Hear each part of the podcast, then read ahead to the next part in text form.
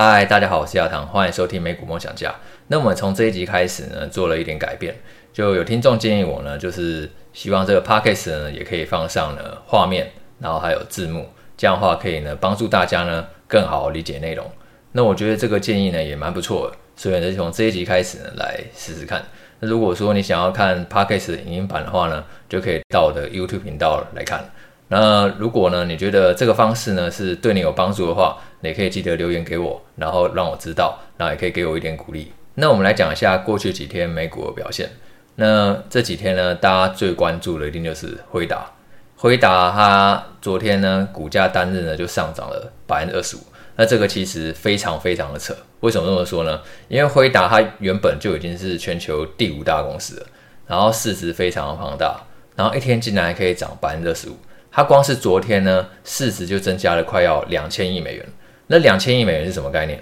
两千亿美元相当于它竞争对手超微的大小，然后相当于一家麦当劳、Nike 或者说是迪士尼，都是非常大的公司。然后它一天竟然就可以生出那么大的市值。那主要原因就是因为辉达它昨天公布的财报啊，表现是远远超出大家预期。大家会看到就觉得哇，实在太好了吧，所以才有这么神扯的一个表现。那我们来讲一下辉达它这一季财报的表现。辉达它这一季的营收啊，还有每股预期都还是持续衰退的，因为显卡它还是在去库存的阶段嘛，所以营收呢它衰退百分之十三，然后每股盈余呢也衰退了两成。只是呢，资料中心业务呢表现还是非常好，它这一季的资料中心营收还是成长了百分之十四。不过，能够让辉达股价真正这样狂飙超过两成的最大推手还是它的财测。因为其实一般分析师预期呢，虽然说这个显卡库存的这个打底啊，已经是接近尾声了，这个库存就快要去化完成了，但是未来的复苏的力道可能也不会那么快，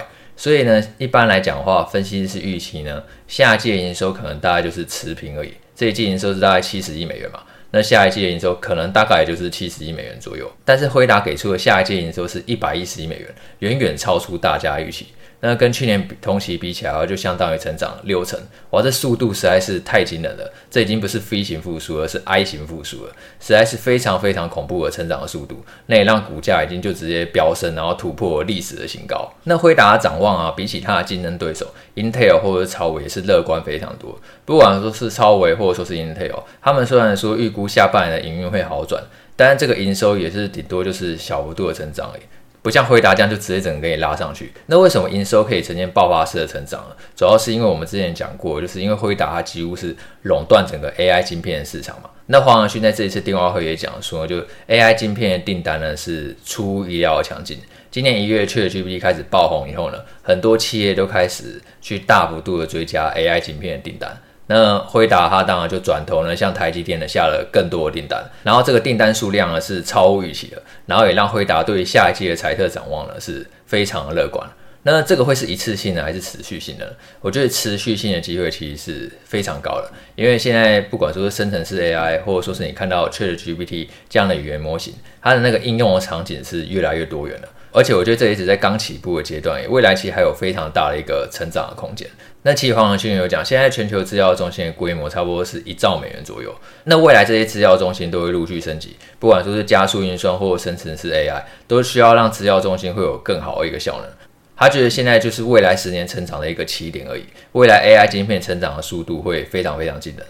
那辉达就是几乎垄断整个 AI 晶片市场嘛，所以在整个 AI 趋势当中的话，辉达是一定可以大幅度受惠的。而且现在辉达也不只想要卖 AI 晶片而已，他也想要卖 AI 软体。它让企业呢可以直接去租用辉达那个软硬体，然后来帮助企业呢更快去开发生成式 AI 系统。所以总结来说，辉达对未来展望是非常乐观的。不管说是软体或者说是硬体，辉达它都可以帮助企业呢更好的去导入 AI 技术。而且 AI 晶片的单价原本就是非常高的，一般的那个游戏晶片啊，差不多是一千五百美元左右，那 AI 晶片是十倍，至少超过一万五千美元。所以对于那个它营收成长挹注呢，也会非常明显。那昨天其实不止辉达大涨而已，一些相关的概念股啊，像是台积电它涨了百分之十二，然后超微涨了百分之十一，然后博通呢也涨了百分之七。因为呢，现在大家忽然发现说，哇，原来 AI 需求那么的强劲，所以大家就开始呢去找一些其他的公司。那我们刚刚其实有提到嘛，辉达它已经向台积电呢追加更多的订单了，所以我觉得台积电在七月要就要开法说会了，也许那时候它也会试出一个比较乐观的展望。因为呢，辉达已经为它下了更多的订单，这也是台积电昨天股价大喷的一个原因啊。那接下来大家就有问题啊，那这样现在辉达到底还能不能追？那我觉得其实都是这样，就恐慌的时候呢，你要去找机会；然后大家一片乐观的时候，你就要去看风险。像以辉达来讲的话呢，它虽然未来展望非常好，但是坦白说，它现在估值也是真的比较贵了。我们在上一集有跟大家分享嘛，如果说你有用 Apple 去检查的话，现在估值真的是很贵的。那我自己的做法就是，估值如果真的比较贵了，我就会减码一点，然后呢去找一些相对比较便宜的标的，然后未来竞争力还是很强的。便宜再加上未来竞争力很强，这两个缺一不可哦。因为如果呢只是便宜，但是未来竞争力已经感觉没有那么的好了，那很有可能就是一个价值陷阱，就它可能会便宜还有更便宜。那所以呢，我自己的做法就是我会找便宜拿好竞争力，例如像我觉得，诶，台积电涨幅就相对可能比较落后一点，然后现在估值也还没有到那么贵，还算是相对合理的。诶，我觉得可能就是一个还不错一个标的，就是呢把高基企业做一些减码，然后低基企业做一些加码。这样也就不会说很害怕去错过上涨，因为辉达虽然贵，但我觉得未来还有可能更贵哦。股价常常都是这样嘛，不是说一估值一贵它就要跌，它有可能贵还有更贵，然后继续往上喷，或者说它可能也不见得跌，就是横向整理一段时间。所以股价变化其实是没有人知道，最重要也是要去控制一下。自己的情绪的，乐观的时候不要跟得太嗨，然后悲观的时候你也不要说跟得太恐慌，然后就什么都